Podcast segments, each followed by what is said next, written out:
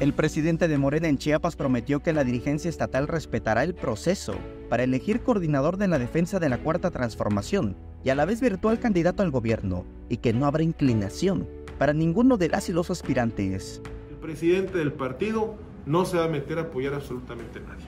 Yo no meto las manos durante el proceso, me voy a dedicar a tomar protesta a los comités en defensa de la cuarta transformación que ya tenía yo pendientes por tomar, que ya estaban agendados, y me voy a dedicar a brigadear. Entonces voy a andar en varios municipios de la entidad brigadeando, entregando periódicos Regeneración, para que puedan estar tranquilos de que por parte del dirigente estatal de Morena Chiapas va a haber piso parejo. El proceso para elegir aspirante ya inició. El Consejo Estatal sesionó y eligió a los cuatro primeros, José Manuel Cruz Castellanos, José Antonio Aguilar Castillejos, Sacín de León Villar y Rosy Urbina. Al dirigente local se le preguntó sobre la metodología de elección con respecto a la paridad.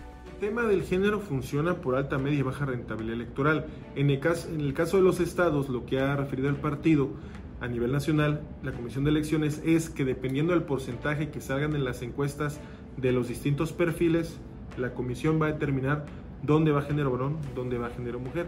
Sin embargo, destacó que en los estados donde un hombre y una mujer queden con poco margen, se privilegiarán las mujeres. Algo que es importante precisar es donde los estados ganen mujeres la encuesta, va mujer. Ahí sí no hay de otra. Donde gane la encuesta una mujer, va mujer. Pero en los estados donde tal vez el resultado sea muy cerrado, con poco diferencia de puntos porcentuales y en los demás estados ya tengamos una disparidad en lo que es la selección, pues bueno, tendrá esta misma comisión que determinar cuáles, a pesar de que quede en segundo lugar una mujer, pues encabece en este caso las coordinaciones. Se le preguntó sobre el panorama Chiapas, si podría ir una mujer o un hombre. Esto respondió. ¿Cómo ve a Chiapas?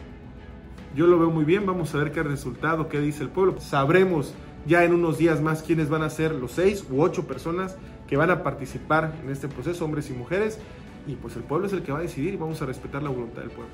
Samuel Revueltas, Alerta Chiapas.